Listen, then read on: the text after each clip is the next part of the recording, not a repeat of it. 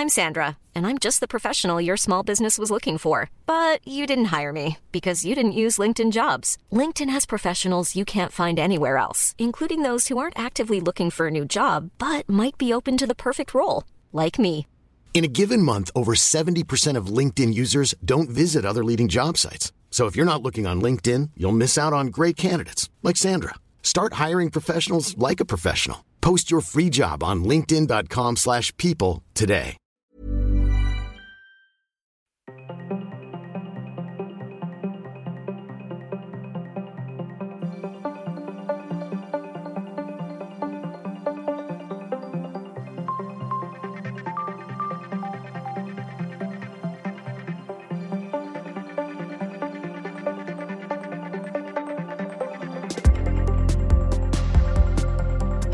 Ya, ya podemos hablar.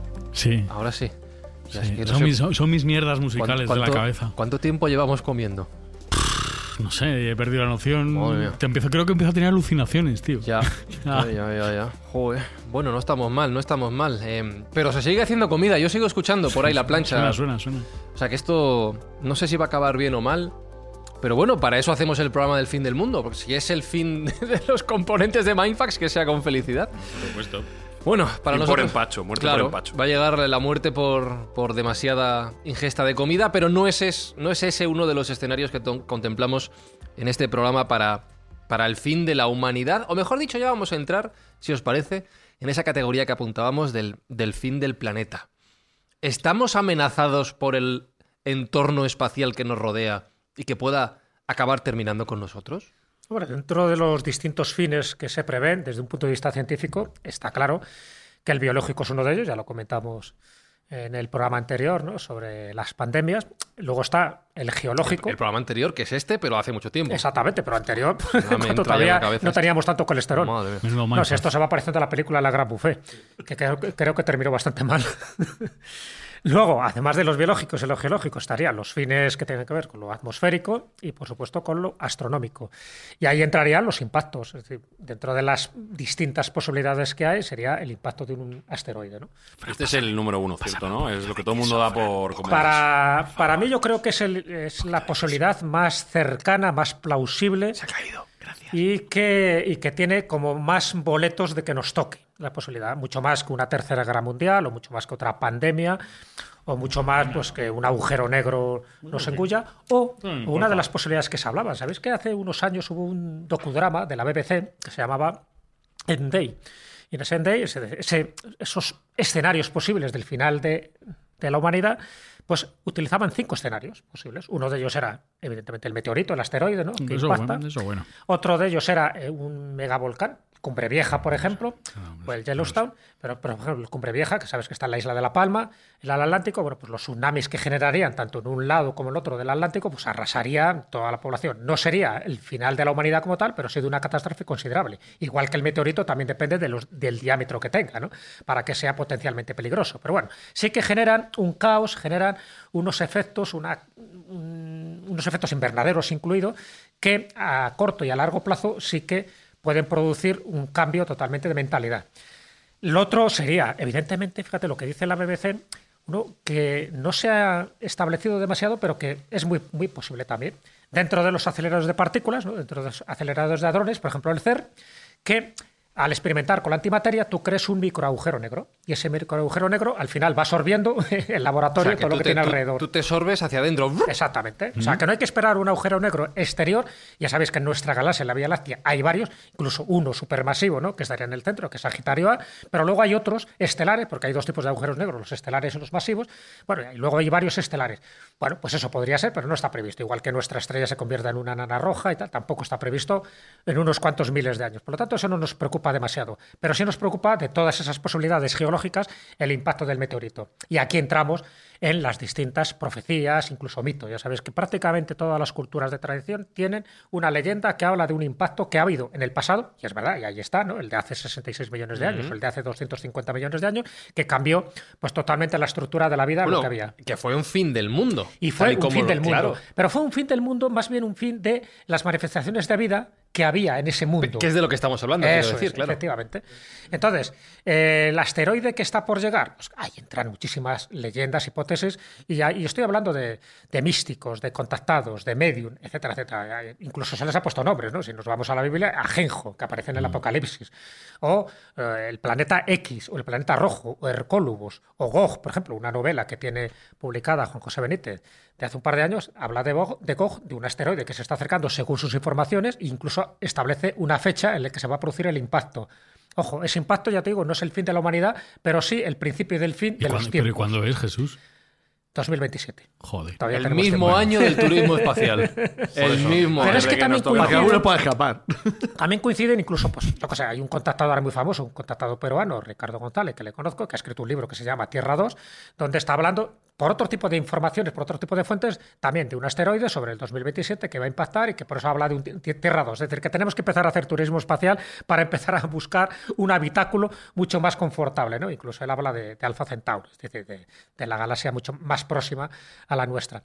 Bueno, de todo este tipo de cosas, ¿qué quiere decir? ¿Qué podemos extraer? Pues que en todas las culturas existe la idea, pero la idea, ya te digo, casi casi que forma parte de la estructura de, la- de las propias leyendas de cada nación, de cada país, de cada cultura, de cada civilización. La, la leyenda de que algo va a impactar contra nosotros y que eso va a generar lo que los musulmanes llamarían la hora, lo que los judíos llaman el Armagedón, los que los cristianos llaman el Apocalipsis, lo que un científico diría, pues un impacto eh, cósmico que generaría un invierno nuclear, o en Román Paladino, que estamos jodidos. Es decir, que es algo- que es algo que provocaría un cambio social, de mentalidad, un cambio de creencias incluso. Y ahí también tiene que ver la sensación de que no se termina todo, sino que es un antes y un después. De ahí los mesías, por ejemplo, en el mundo musulmán hablan del Mahdi, ¿no?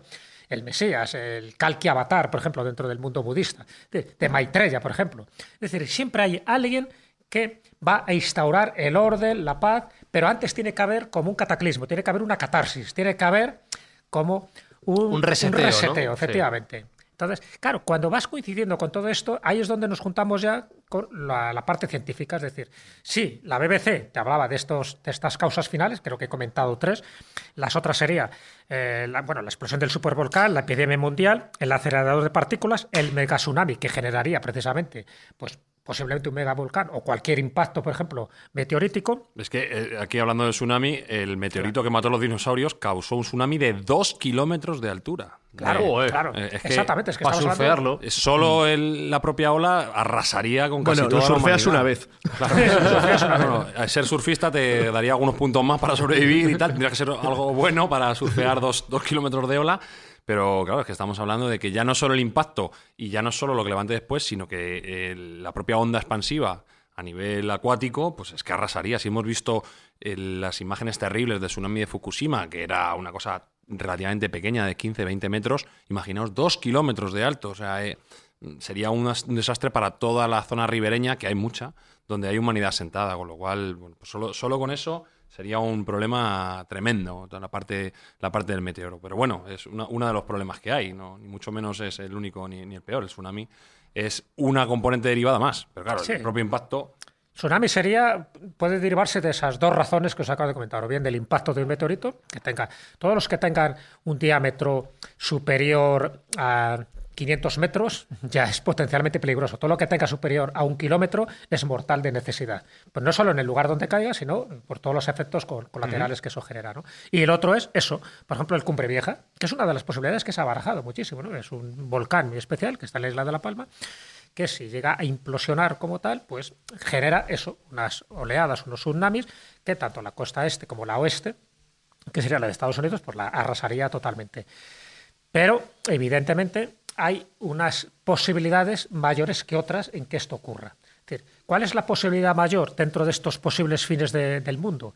La posibilidad mayor, desde mi punto de vista, sería el de Sabéis que hay un sistema, la NASA los tenéis controlados, los NEOs son los objetos que están mucho más cercanos a la Tierra y, y dentro de los NEOs, dentro de esos objetos espaciales que están merodeando la Tierra, hay unos cuantos que son potencialmente peligrosos. Y hay uno de ellos en concreto que tiene nombre, que es el Apophis. Entonces, el Apophis se habla de que en el 2026 pasará a la Tierra. Incluso hay una escala, la escala de Turing, que está de 0 a 10, en función de la peligrosidad de estos asteroides que impacten contra nosotros. Entonces, dentro de esa escala te va diciendo los que afectarían solo a una zona concreta, los que afectarían a una región, los que afectarían a la vida, los que tendrían hasta 10, donde arrasaría totalmente la historia. El Apophis está considerado dentro de la escala 4. Pero el Apophis se habla de que es un asteroide que llegaría en el 2026, también se habla de que posteriormente en el 2030 y tanto volvería a pasar, con una posibilidad de uno eh, barra 45.000 posibilidades de que nos pueda impactar. O sea, que son muchísimas todavía mm. las posibilidades de que no nos pase nada. hay, que decir que la NASA aquí parece ser que ha descartado un poco que a corto plazo. Sí, que la Apophis no sea. sea a corto plazo una, una, amenaza, que lo será posiblemente en otro momento, pero parece ser que los próximos 100 años, 100 años estamos más o menos tranquilos con Apophis, no con otros que puedan venir, pero con Apophis le tenemos un poquito descartado. Claro, no, y por eso digo que eso es un poco, en general, los episodios o los escenarios en los que nos podemos mover, incluido el meteorito y los otros, evidentemente, sería pues, el cambio climático, que puede ser o bien por nuestra estupidez o bien también como consecuencia derivada de, uno de estos impactos, o algo que quedó un poco en el aire en, la finalización del anterior episodio, que era la tormenta solar, que esa también es muy plausible. De hecho, acordaros del efecto Carrington que ocurrió el 1 de septiembre de 1859, donde por suerte la tecnología mayor que teníamos en aquel momento era el telégrafo. Bueno, parece que algo muy parecido al efecto Carrington ocurrió hace unos pocos años, pero no tocó la Tierra por muy poco. Por muy poco, es una especie de, sí, elemento en el, En el 2012, además fue. Exacto, elemento solar que, nos libramos por poquísimo. Eh, eso es lo que sería un atentado, una, una amenaza contra nuestro modo de vida, no contra la humanidad como tal.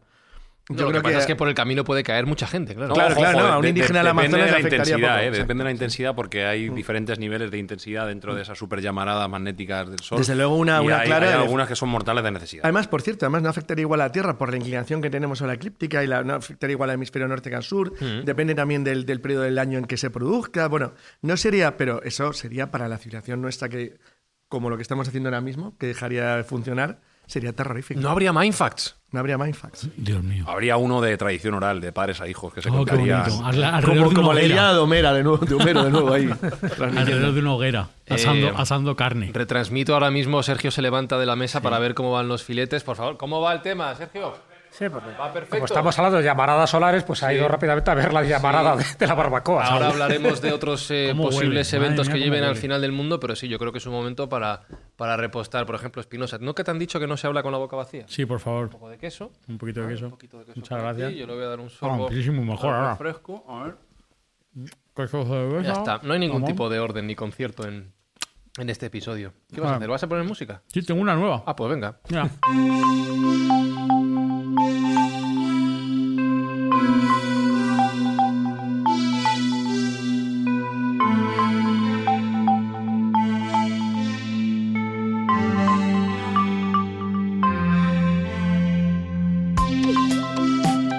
que pasa es que es una música como muy bonita para hablar del fin del mundo, ¿no? Es como... Bueno, es espacial, así. Pero es que el fin del mundo. Bienvenidos al programa a lo mejor no tiene por qué ser malo. sobre el fin. Yo de verdad a veces pienso que. según para que a quien le pille. Claro, claro. hay un cuento o sea, si se salvan los animalitos, yo estoy encantado. Si lo que hay que acabar es con la especie humana, que somos un puto desastre. Hay un cuento de Narrudi, que sabes que es el personaje proverbial dentro de los cuentos sufis y por extensión dentro del mundo islámico, que le preguntan: ¿Tú crees en el fin del mundo? Le dicen a Narudi, y Narudi dice: Sí, claro, y además hay dos, el pequeño y el grande. Dice: ¿Cómo que el pequeño y el grande? Dice, Hombre, si se muere mi mujer es el fin del mundo pequeño, si se me muero yo es el fin del mundo grande. Es decir, que para mucha gente es un fin del mundo cuando llegues. ahora, queda bien que subas esta música así profunda. Dentro de las posibilidades que se manejan del posible, de la posible llegada a motivo del fin del mundo, la más probable, como nos ha dicho Jesús, o la que más se maneja ahora mismo, es la llegada de ese asteroide que nos arrase. Yo no coincido, ¿eh? yo creo que... Ah, ¿tú crees que no? Eso te iba a preguntar, que si estás de acuerdo. La parte más previsible para mí de, fin de la humanidad como tal es un, un cambio climático brutal provocado por la estupidez humana y por el uso intensivo de combustibles fósiles que hagan que un crecimiento pequeño, no tiene que ser muy grande, de 3, 4 grados en, la climatología global, pues cause unas inundaciones tremendas, sequías, problemática a nivel alimenticio. Y para mí es, eh, yo creo que la, que más paletas tiene para causar el fin de la humanidad, honestamente. Eh, por supuesto, los meteoritos caen cada X tiempo, cada 300 años aproximadamente somos impactados, pero es que yo no, no creo que aguantemos 300 más y seguimos por esta línea. No, desde luego. Claro, va a ser Hay- muy difícil de, de revertir. Eso te iba a decir que sí, que entonces la pregunta obligada con lo que tú dices es si el cambio climático que estamos viviendo actualmente podría ser el inicio de un evento como el que estás describiendo. Para mí es la apuesta principal. Yo creo que sí. Por eso, vamos a ver, por eso Elon Musk y otros grandes mentes están pensando en salir de aquí. No podemos tener todos los huevos en la misma cesta y no podemos tener, no tener un backup. Entonces, eh, probablemente seamos capaces de salir del planeta antes de que esto ocurra, establecer bases en la Luna y probablemente en Marte. Con lo cual, el fin de la humanidad no sería del todo si somos capaces de dar ese salto interplanetario. Si no lo somos capaces de dar y estamos abocados a permanecer aquí 300, 500 años más, yo creo que no, no salimos adelante. Tenemos el asteroide, tenemos el cambio climático y cuál sería para ti la siguiente opción más viable. Bueno, eh? Carlos lo ha apuntado antes y también Jesús, y yo creo que podría ser pues eh, la super llamarada magnética desde, desde el Sol. Y decíamos antes, decía Carlos, no, no tiene por qué significar la muerte de toda la humanidad, sino de nuestra forma de vivir, o no, porque si eh, tiene la suficiente intensidad, pues eh, tendría unas componentes tan nocivas para la salud humana que nos causaría un megacáncer a todos los habitantes, no solo humanos, sino a lo mejor las, las cucarachas pueden sobrevivir, pero, pero el resto no. Entonces, eh, un pulso electromagnético suficientemente fuerte emitido desde el Sol, y sabemos qué pasa, podría arrasarnos como civilización. Yo creo que como, como opción posible, eh, yo creo que es una de las que más papeletas tiene. Sigo pensando que el cambio climático muchas más, pero eso también podría ser. Yo lo pongo por encima también del, del asteroide. Y luego... Esa tiene dos consecuencias además. No solo es el impacto directo ¿no? de, de la eyección solar que te da, esa, esa llamarada solar que, que arrasa todo lo que pille justo en el hemisferio donde, donde pille el sol, pero luego es cierto que genera un caos. Y el caos te, te pone un escenario muy parecido a Mad Max. Es decir, que eh, se produce falta de comunicación de, de los satélites, quedarían todos chamuscados, por lo tanto ya no tendríamos comunicaciones, todo lo que sea eh, el móvil, el ordenador y tal, anulado, no tendríamos red eléctrica. ay.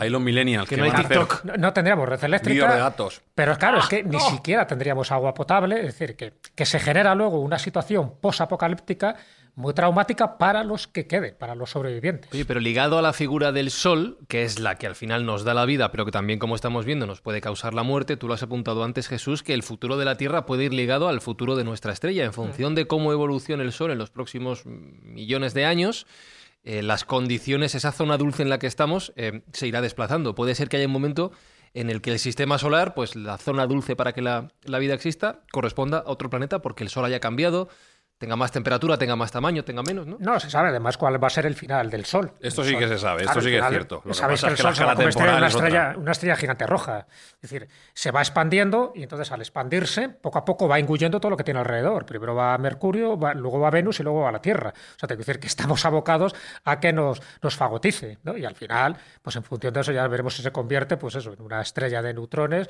no un agujero negro, porque no hay masa suficiente ¿no? para convertirse en un agujero negro, pero vamos, pero sí que va a generar una serie de catástrofes pero en todo el entorno de este sistema solar, o sea, que es evidente, porque dependemos de la estrella. Pero es verdad que ahí estamos hablando, pues eso, como el retroceso del universo, ¿no? Mm. De 3.700 millones de años, que es cuando se producirá. Ya sabéis que el universo, según la teoría más aceptada, ¿no?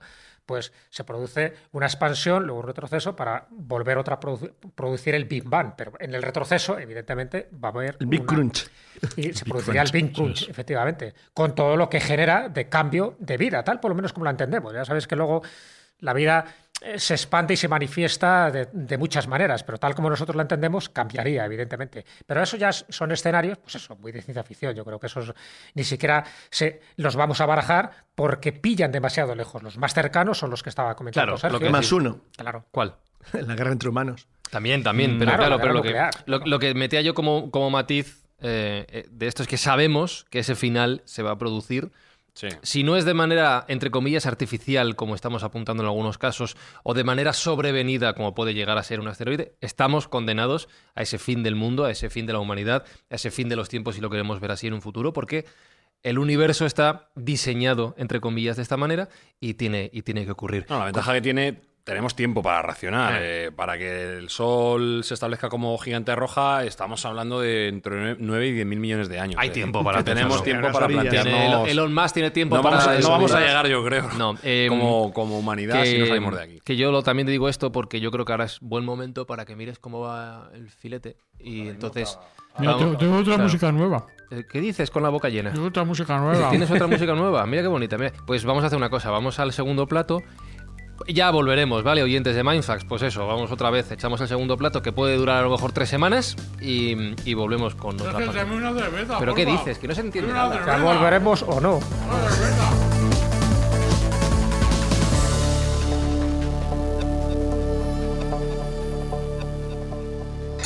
El mundo se acabará la próxima semana. Gasten los fondos para los estudios de sus hijos. Descongelen hoy el pavo. Aquí Ken Brockman en directo desde el centro de Springfield, donde el obeso agorero Homer Simpson anuncia que el mundo acabará el próximo miércoles. Homer, ¿cómo ha pasado de triste beodo a profeta sabelo todo? Te vas a reír, Kent. Llega el fin del mundo. Dios te ama y te va a dejar tieso. Entiendo. Bien, quedan 30 segundos. ¿Otra chorradita que contar? Eh, oh, aquí tengo una. Revelaciones 16. Justo antes del rapto, las estrellas se precipitarán sobre la Tierra. A los hippies igual les apetece para celebrarlo. Even when we're on a budget, we still deserve nice things. Quince is a place to scoop up stunning high-end goods for 50 to 80% less than similar brands. They have buttery soft cashmere sweaters starting at $50, luxurious Italian leather bags, and so much more. Plus, Quince only works with factories that use safe, ethical, and responsible manufacturing. Get the high-end goods you'll love without the high price tag with Quince. Go to quince.com slash style for free shipping and 365-day returns.